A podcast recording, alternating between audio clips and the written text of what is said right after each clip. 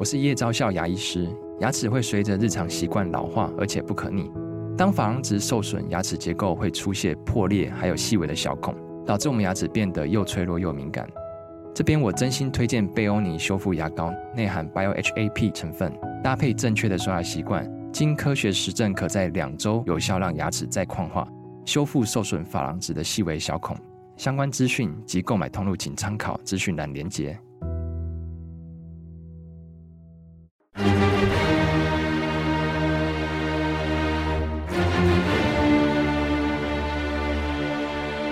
赵少康时间，吃喝玩乐骂，和我一起快意人生。我是赵少康，欢迎来到赵少康时间的现场。人集团走了哈，白天回温，但早晚还是冷了哈。礼拜五会变天，今天十一月二十号到礼拜四，白天温度逐渐回升，不过今天清晨中部以北。及东北部体感比较冷，低温十四到十六度，其他地区十七到十九度，空旷山区会低一点啊。那高温呢？白天台北市及宜兰花莲高温可以回升到二十四、二十五度，其他地区高温二十六、二十七度，日夜温差大哈。气象署提醒，冷气团走了，气温逐渐回升。礼拜一到礼拜四晴朗稳定，礼拜五迎风面降雨又再出现了，温度略降。礼拜五起东北季风增强。周末东北季风影响台湾，那各地低温十六到十九度啊。苗栗以北及宜兰白天高温只有二十到二十五度，所以台中以南还是要注意日夜的温差大。虽然白天气温还可以啊，就是什么时候呢？就是周末了哈。周末以后天气比较不好哈，但是今天一二三四都应该还不错哈。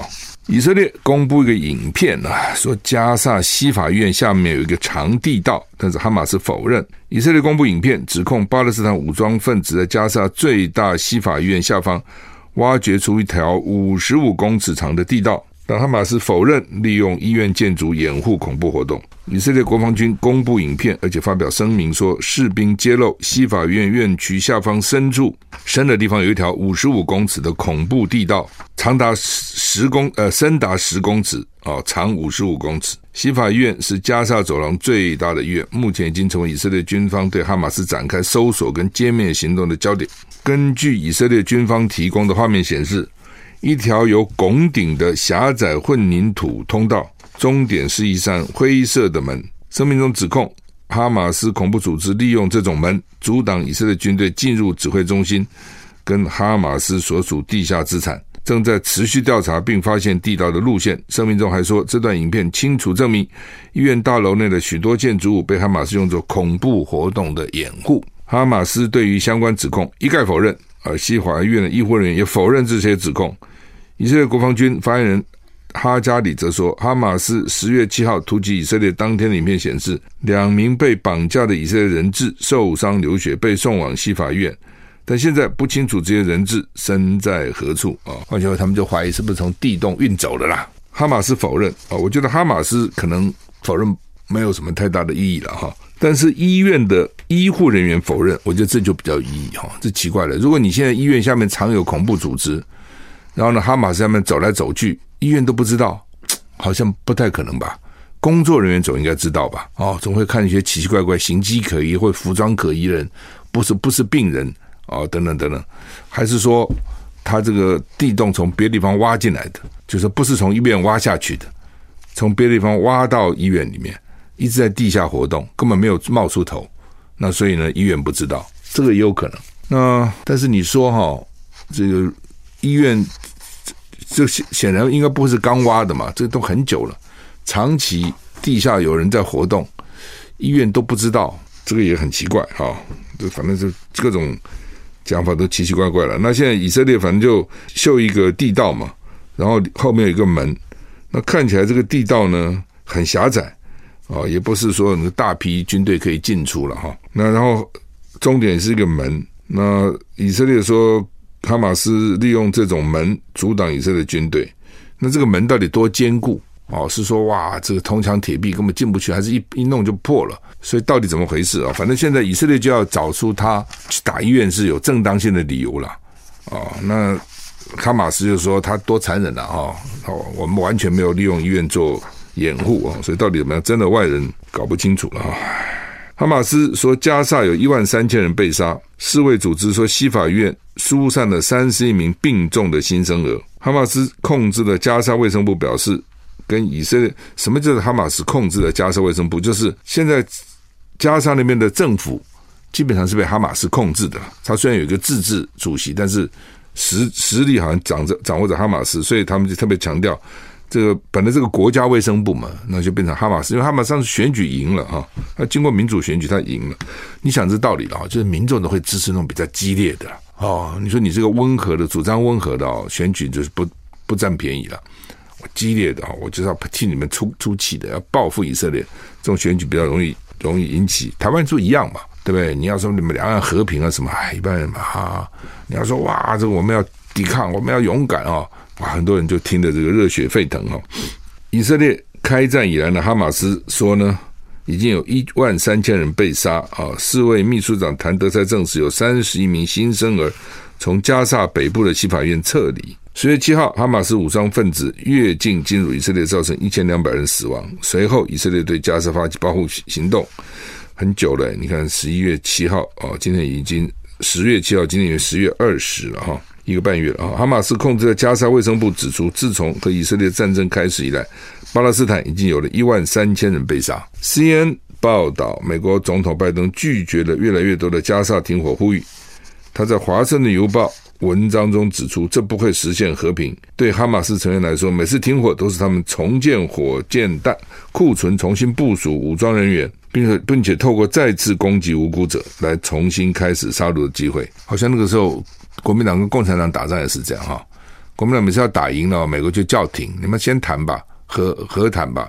然后这个时候，共产党就开始武装啊，等等等等，喘得到喘息的机会，然后呢再打哦，好像也是这样搞哈。世界卫生组织秘书长谭德塞证实，有三十一名新生儿跟十六名卫生工作者跟家属已经从西法院撤离。谭德塞说，这些新生儿病得很重，被送到加萨南部拉法的。阿联酋妇产科医院正在新生儿重症监护室接受紧急护理，此外，也正在准备进一步将剩余的患者跟医务人员紧急运送出西法医院，等待冲突的各方保证安全进行。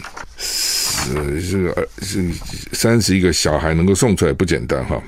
好，那以色列呼吁哈马斯释放人质换停火，白白宫说。谈判分歧缩小了哈，慢慢，哎，这这已经谈判好几天了。以色列驻美国大使赫佐格表示，期盼未来几天就能达成释放大量人质的协议。白宫官员指出，各方分歧缩小，达成释放哈马斯扣押人质的谈判比任何时候都更接近，就认为说快成了，快成了。哈马斯在十月七号突袭以色列行动中挟持了大概两百四十人，开始是两百，后来是两百二，现在是两百四，作为人质。还有一千两百人死亡。卡达居中调解，表达表示呢，达成释放人质的协议快到了。卡达是哈马斯政治领导层所在地。二零一二年以来，哈马斯在杜哈设立办事处，由哈尼亚领导。呃，领导层的时候还不在加萨，还跑到卡达啊，跑到其他国家去啊。根据《华盛顿邮报》引述知情人士说法，以色列跟哈马斯达成一项由美国斡旋的协议。这项协议将释放在加沙被扣为人质的数十名妇女跟儿童，换取暂停五天的战斗。卡拉总理指出，只剩下非常小的实质跟后勤障碍，已经足够接近达成协议。我也不懂说谈这么久，那是五天哦，谈了已经好几个五天了。那五天到了以后呢，继续打，那就这五天能做多少事情？能够当然送人可以送出一些人来了哈，但是这是五天而已哈。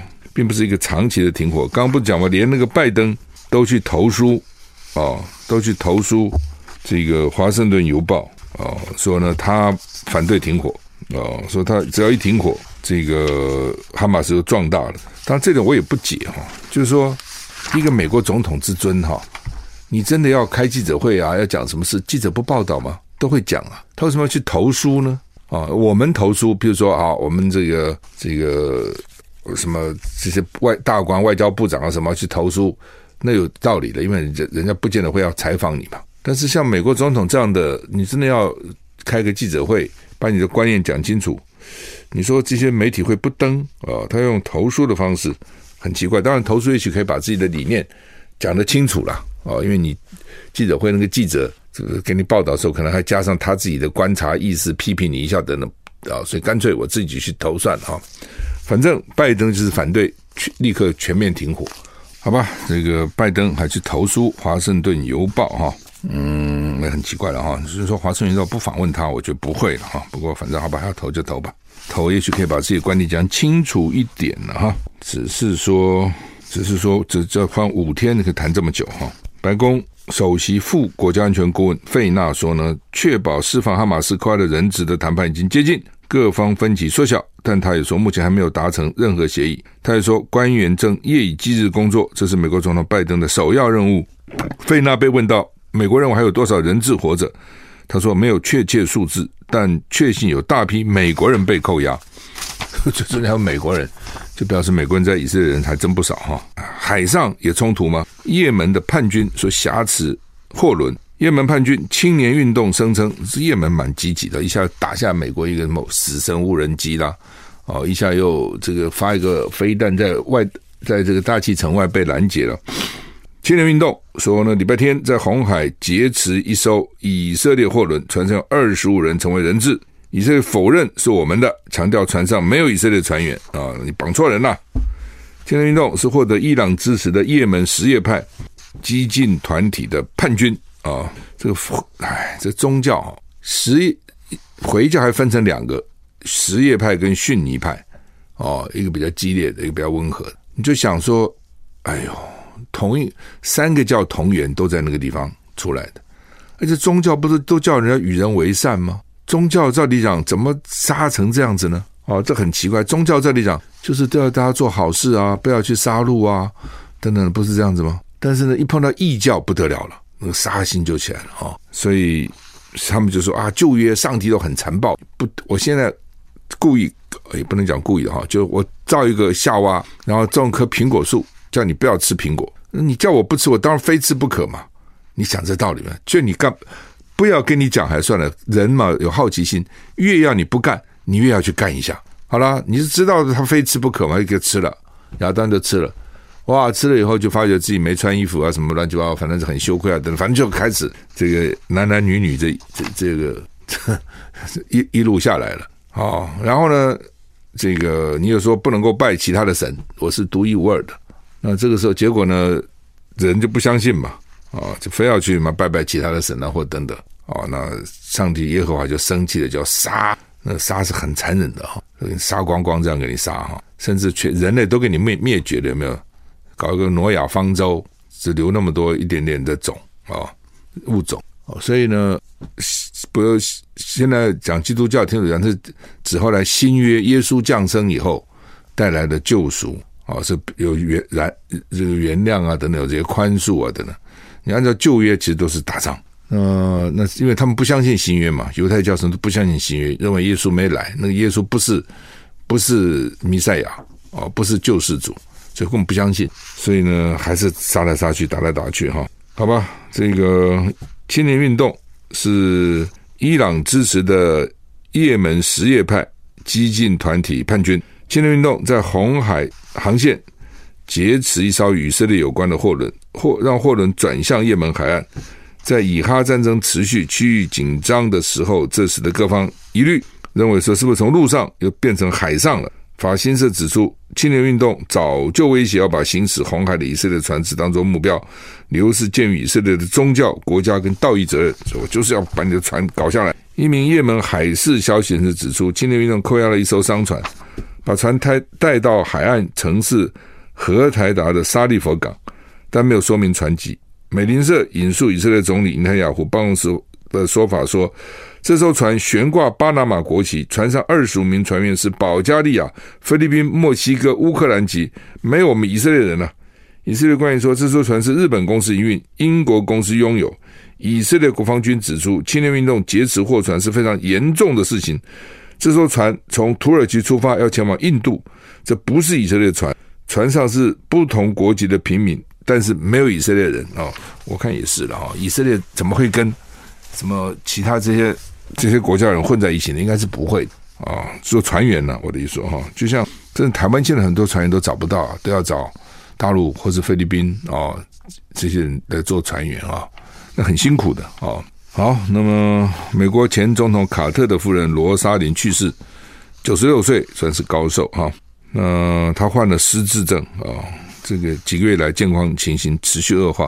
他是卡特，美国总统卡特只当一任，通常美国总统都会希望两任，而且大部分都连任成功了哈。可是卡特就干了一任啊，因为卡特被认为是花生花生农出身哦，比较难，在这个 Georgia 啊，乔治亚那边出生。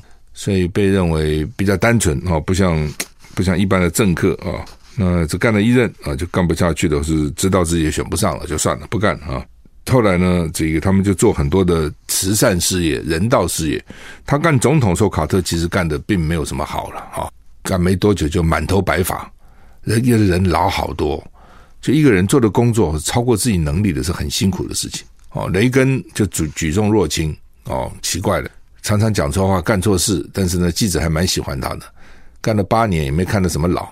卡特四年就老得不成人形，头发也都变白了哈。卡特啊，被认为是一个呃，好像比较平凡，没有什么特别才能，没有什么特别个性，但是呢，就是一个好人、牧师、花生农这样的个性哈。那就是什么时候就是时代创造英雄了？什么时候选出什么样的人，就是这样子。哦，卡特是在尼克森以后选出来的。尼克森雄才大略，哦，尼克森真的非常能干，而且用的人都非常能干，基辛吉啊什么都是尼克森用的。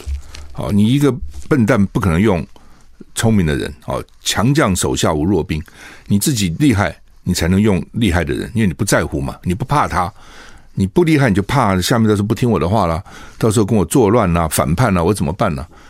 强的人不怕这个啊、哦，那尼克森就是强的。所以呢，呃，他用了不少啊，斯勒辛格啦、卡这个基辛吉啊，这些都很能干的人。但是因为尼克森就是水门案件呐、啊，对不对？欺骗呐、哦，然后就窃听人家，就下台了，自己自己辞职了，国会要弹劾他。哦，如果在现今天我讲尼克森，他也不会辞了。我看国会要弹劾就弹吧。那个时候我觉得被国会弹劾很丢脸了，而且很有证据啊。哦，所以呢，那是华盛顿邮报揭发的嘛，两个记者。所以尼克森辞，尼克森辞以后，反正搞呀什么安格纽啊什么，反正都不好看了。卡特就后来就选上，就是在尼克森这种狡诈的、很能干但是狡诈的这个总统之后，就要找一个比较老实的，就是卡特。就像陈水扁贪腐啊，陈水扁这这个坏啊之后呢，就是选出马英九来，老实对吧？是一个 nice 好好人哦。那所以卡特在基本上是这样的，但卡特任内因为只有一任嘛，啊，那他太太这个后来，但是卡特卸任以后做很多的慈善工作，被被大家肯定，认为是蛮有好评的，比总统做得好哈。所以有时候不见得要当大官啊，有时候做大事啊，可能更重要哈。那卡特跟这个罗莎琳结婚七十七年啊，他们两个说叫做全面伙伴关系。那另外呢？这个这个罗莎琳会出席内阁会议哦，针对争议呢会侃侃而谈，还代表卡特进行对外访问。卡特的幕僚有时候私底下叫他 co-president 共同总统，没有人怀疑他有垂田垂帘听政的影响力，就他对卡特影响力蛮大的哈。那卡特好像身体也不好，最近啊，应该还在哈，已经九十九岁了。他是民主民主党籍，一九七六年当总统，八零年竞选连任的时候呢。输给雷根啊，就输给雷根啊，所以雷根还是蛮厉害的哈。好，那日本北海道近海有规模六点零的地震啊，暂时没有海啸危险，大家现在都怕，很怕海啸，怕地震更怕海啸。北海道附近海域今天清晨发生地震，规模六点零，震源深度五十二点六公里，目前没有灾情，没有海啸传出。气象厅日本测出规模五点八。震央在青森县以东的海域，而且到现在为止并没有损失的报告传出来了哈。不过现在刚开始嘛，都很难讲哈。日本还好了，如果你到那种比较落后的地区之后，就传出来一堆灾情哈。福岛排废水进度超前，就加速给你排，已经排掉十六座储水槽的水量。日本东京电力公司表示，核福岛第一核电厂内积存的核处理水从今年八月开始排放入海，排放量超乎预期，减少相当于十六座储水槽的储水量。哎我的天哪！十六座，目前有多少座呢？目前有一千座储水槽的废水等待排放。就他们开始也不敢排到海里，也知道这个知识体大，他们就建那个储水槽，把那个水都存起来，存起来，存起来，存到现在已经没有地方再盖那个存水槽了，都能盖满了。那就是说要排到海里。你看你自己想，他搞了半天，已经排了好几次，只排十六座，还有一千座。共同社报道，目前排放超过两万吨核处理水，但是呢，截至十一月九号，又新增了两千一百六十吨处理过的污染水。就它不断的在下雨啊，不断的还有这个外面的这个这个水排这个流进来啊，那它也要处理这些水啊。目前预料今年排放作业将在十一月二十号结束。今年呢，明年还有明年呢。因为福岛第一核电厂内积存核处理水储水储水槽超过千座，要三十年后全数排入海及完成核子反应炉废炉作业，所以前景依旧难料。要还早呢，三十年，因为今年不是一开始就排了，否则的话，你一你现在到现在是排十六座，你千座要排多久啊？台股跌了五点啊！拿破仑 称帝的双脚帽卖出六千七百万元，有很多我就不懂他们买这干嘛啊？诶，很多人就喜欢买这稀稀奇古怪的东西。拿破仑担任皇帝时所戴过的一顶帽子，在巴黎拍卖。以一百九十三点二万欧元（新台币六千七百万）拍出，打破了二零一四年拍出另外一一一点一顶一八八点四万欧元的拿破仑帽子价格记录。他帽子到底几顶帽子？BBC BBC 报道，这次拍出的是一顶黑色双角帽，两边有角的。拿破仑在十九世纪担任法国皇帝时曾经戴过，得标者没有公布身份。历史学家指出，双角帽是拿破仑的象征。使他在战场中容易被认出来。他生前大概拥有 一百二十顶双角帽，我以为这这么一顶还卖这么贵，搞半天他有一百二十顶。哦，你谁有一百二十顶帽啊？对不对？我最多我看看，我就是三两三顶帽子啊，一一顶战斗蓝的，一顶那个军这个这个军军方退退退伍官兵送我的，一共我们不是三顶帽子哈。不能一百二十顶哦，啊，看着都拍卖都卖蛮贵的哈。那他喜欢对你那个一，我脑筋有那个拿破仑那个图像的印象，好像是戴了一顶帽哈。哎，蓝白到底合不合？真好事多磨，一波三折哈。这柯文哲了哈，我觉得他就是就是我讲的，就是说你你和这种事情，你要他本来讲的好好的，他上礼拜三开完会以后，人人家有问他你为什么要让？其实他也没什么让，他让了什么？他坚持全民调，对不对？柯文哲坚持全民调，那后来就是用全民调啊。国民党原来要坚持那个德国模式，也没有坚持了，就比政党的制度也没有了。那只是柯文哲说好，在误差范围之内，就算我输了，那我就把它解释善意的解释，这就是把政党实力算在这里了哦，就政党实力，好吧，我承认你有政党实力，所以呢，如果没有赢你很多，在误差范围之内，因为误差范围之内本来就没有。不是说谁赢谁输不知道，那算我输。这点柯文哲在这点是有让，但是人家全民调人家让你了，并没有德德国模式啊，所以我觉得大家都让一点才会成嘛。那完了以后呢，这个他他上媒体人家访问，他讲的很好啊，啊苦民之苦啦，为了全民呐，哈，然后呢行政权很重要了，国民党他到乡下去看，这中南部看这个什么。饿死的骆驼比马大啦，哦，国民党还是有实力的，等等等等。我讲嘛，他有十四个县市啊，他是有地方还是有力量的嘛，哈。那所以他就愿意嘛，人家人家人家有问他为什么要让，哦，他说为什么哦？那时候我们还肯定他说他很棒嘛，啊，就是说愿意和的很好嘛，等等。那过两下子奇怪呢，妈妈妈也反对，太太也反对。黄珊珊也反对，陈志涵也反对啊，就他旁边的女人都能反对。我认为了哈，这种事情一要要理性，不能感性了。理性就是说你自己想想看，对不对？你自己去选，你选的赢，选不赢，选了赢就去选了，很好啊，我也乐观其成啊。那你自己选选不赢，那只有和嘛。那和大家都要退让一点嘛。哦，而且和你因为有个远大的目标，对不对？就是说我们为了更一个远大的理想，为了这个下架。这个民进党对国家不有害的民进党，所以我们和，那这个和应该和的心安理得，和的高高兴兴。你结婚，你看到谁哭哭啼啼，很不高兴啊。新娘子有时候哭是因为舍不得父母哦。现在也很少看到新娘子哭了，我看都笑得合不拢嘴。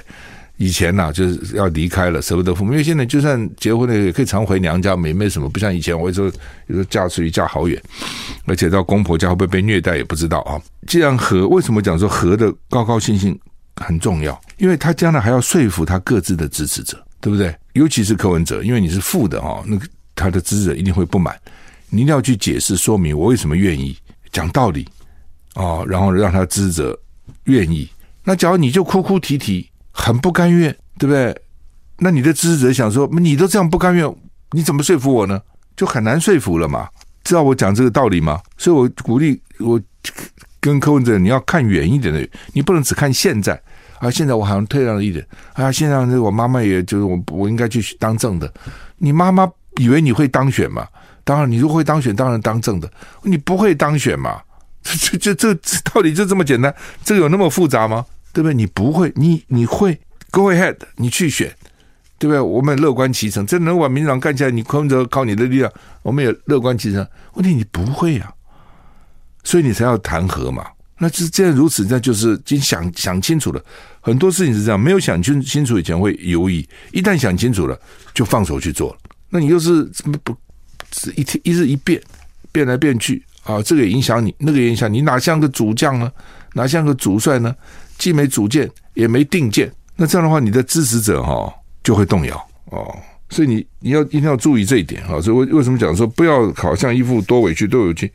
有什么委屈呢？这个根本跟委屈无关，你否则什么都没有啊。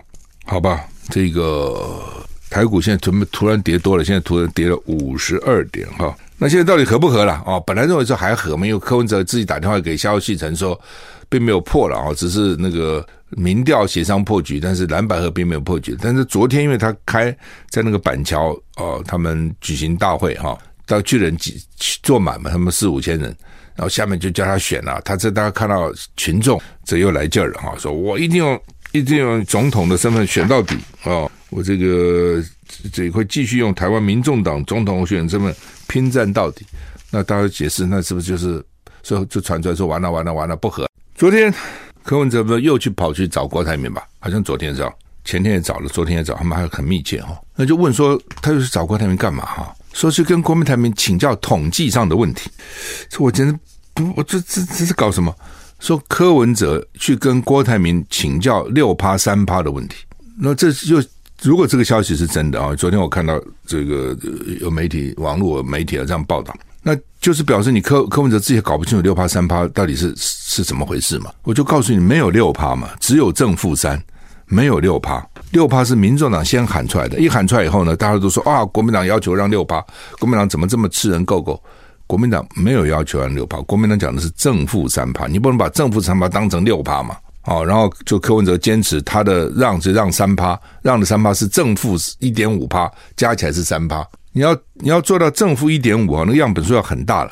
基本上台湾我还没有看到哪哪一个民调做说要做到正负一点五趴，大概就是三趴、二点九趴，最多就是这样子，一千多点嘛，一零六八点了。教科书上一零统计上上一零六八点有效样本在信心度九十五趴之下，正负三趴哦，这是一个标准的做法了哈。他们认为正负三趴就可以了，他们认为正负五趴大概就勉强及格了。就如果你做到正负五趴，大概勉强可以啊。那正负合作大概四百点了，哦，事实上也是，我自己去看民调，四百点做出的结果到了一千点都差不多。如果你抽要抽的正确的话，啊，好，那郭柯文哲要去找郭台铭讨论统计，我觉得很好笑了哈。他们有时候做事都很矛盾啊，就是说郭台铭你讨讨讨跟他讨论怎么样做生意，我觉得可以哦，什么管理企业可以。哦，我觉得他不错，怎么样在大陆设工厂？哦，很不好管的，他能够去管，他是专家嘛？统计他怎么会是专家？说他跟谁学的？等一等的，我才不相信什么统计这东西哈、哦，要用很多数学的，而且以郭以柯文哲哈、哦、自己台大医学毕业，你搞一本统计书来看看，十分钟就懂了啦，没那么复杂了。为了这个去跟郭台铭请教，我就要不然就是骗人，不是为了这个事。要不然就真的很荒唐啊、我这不懂，那表示你自己都没搞清楚，那你就跟国民党坚持什么呢？对不对？还要跟郭台铭请教，我很好奇郭台铭会怎么讲？好吧，这个其实呢，就是说和和力量集中嘛，赢的机会大一些了。不和沙卡都，说是不是一定输？也未必啦。啊，你到最后就是大家拼嘛，对不对？那也只好拼了。如果说不和，那你不拼怎么办呢？你说谁会退？谁也不会退呀，那就拼嘛。啊，那拼到最后，因为选选选情千变万化，也会有改变的，也不是说一定不改变的啊。那只是辛苦嘛。啊，那真的是辛苦了哈。那胜算几率比较少，但你说完全没胜算也也不敢这样讲啊。好吧，医界昨天发起发起这黑十字运动，上街千人上街，包括西医、中医、牙医、护理师、药师哦。然后呢，就说他们现在呢很辛苦啊，然后呢待遇给的不够啊。呃，另外他们要求停止增额政策。什么叫停止增额政策呢？就是说不能再给我增加医学生了啦，学校不能再增加学生了啊，因为。这就是我长长期以来哈，他们就不愿意增加，你知道吗？因为增加以后呢，他就认为他的竞争就增加了，但是他自己人又不够。这不止在台湾的美国一样，尤其当实习医生、住院医生的时候很辛苦，住院医生那个睡觉都睡不够，你只要睡觉睡不够，品质差，那个病人的诊断一定会受到影响嘛？怎么不会呢？医医生如果这个睡眠充足、精神饱满，给你看病的耐性。跟他的判断，跟他晚上都睡觉是不是够？对，那就我我常常问说，不就多收收一些医生不就好了吗？哦，不行，为什么呢？因为他们这些医药团体都反对，甚至就变成说你在他们反对跟病人需要中间怎么捏拿了？哦，当然他们很怕你搞一大堆来，哦，就像以前我们的律师，对不对？哇，不得了，谢谢长廷、陈水扁那个时候，律师很难考嘛。啊、哦，所以那时候律师很主贵啊，对不对？哇，这待遇非常好啊、哦，大家抢。现在嘛，律师开放了，就是很多人都可以考上了，所以现在律师也没像以前那么好，差很远了。而且年轻的新进律师待遇呢，这跟以前比真的是天壤之别哈、哦。多了，他当然就会这样哈、哦。我想医护然后也怕，他们就说我们现在不是紧不够，不是因为这个学校培养的少，是很多因为待遇不好都转做了，培养他也不做。啊，就转走了哦，等等哈。那薛瑞元是说呢，要随时评估了哈。反正基本上这我你问我，我就觉得这两个中间怎么捏拿了，找到一个平衡点啊。你也不能说不顾医护人员的意见，但是你也不能不顾整个社会跟医医院的这个情况啊。反正他们现在医生大概就认为说，我只要苦过那几年就好了。我熬过那个住院医师跟呃实习住院医师的几年熬过以后，我变成这个、呃、主治医师了，我就就很好了哦。然后就下面那个新的被奴役的都是那个新刚毕业的啊，他们很惨啊。反正每个人都要经过这个阶段，但如果搞很多都毕业了以后，很多人就来竞争了哦，所以我就不愿意看到。好吧，这是所以他们搞个叫做黑十字运动哈。国民党这是不分区哈，好还是不好哈？那当朱朱立伦自己吹牛是有史以来最强哈，他自己讲的。有些亮点是哦，你比如说韩国瑜第一。啊，这个不分区第一是我最早这个建议的嘛，后来还要鼓吹好几次，他可以带领一下韩粉啊，这个归队嘛哈。那另外呢，这个柯志恩也不错了哈。那另外呢，陈永康啊，他的确啊，陈永康是很优秀的国军将领啊，然后这兵推啊，经常国内外都请他去参加各种兵推啊等等哈。呃，谢龙介就有几个是打过仗的，谢龙介啦。啊，苏清泉呐、柯志恩呐，打仗啊，就表示了你愿意在党需要的时候去打仗，就就会让你有回报了哈。王玉敏也是去打过仗，在嘉义嘛哈。但是呢，说上次的不分区一个都没有连任的，这个我也觉得总会有一两个、两三个做得不错吧。你让人家觉得说，哎，我不分区我做得好，还有机会哦。假如说通通没有，因为当时都是吴敦义提名的，说我通通不要，一朝天子一朝臣。那下次换个党主席，是不是这一次的不分区我都不要呢？这对吗？啊，党的政策还是一一一贯的嘛，所以我觉得一个都没有。而且事实上，上一届的不分区也有一总是有几个表现其实还不错嘛，哦，而且一个都没有啊，这个就很特别了哈，很奇怪哈。这个反正好吧，反正就是这样了啊。那民进党的不分区也没什么好了哈。而且我一直不解的，他们不分区导导是要找什么学者啦、社会人士啦，是有各种形象。其实我不认为，我认为不分区应该找战将。我认为党的不分区就是党的铁卫队，就是要会打仗的，在立法院能够作战的，好吧？我们今天时间到了，谢谢你收听，再见。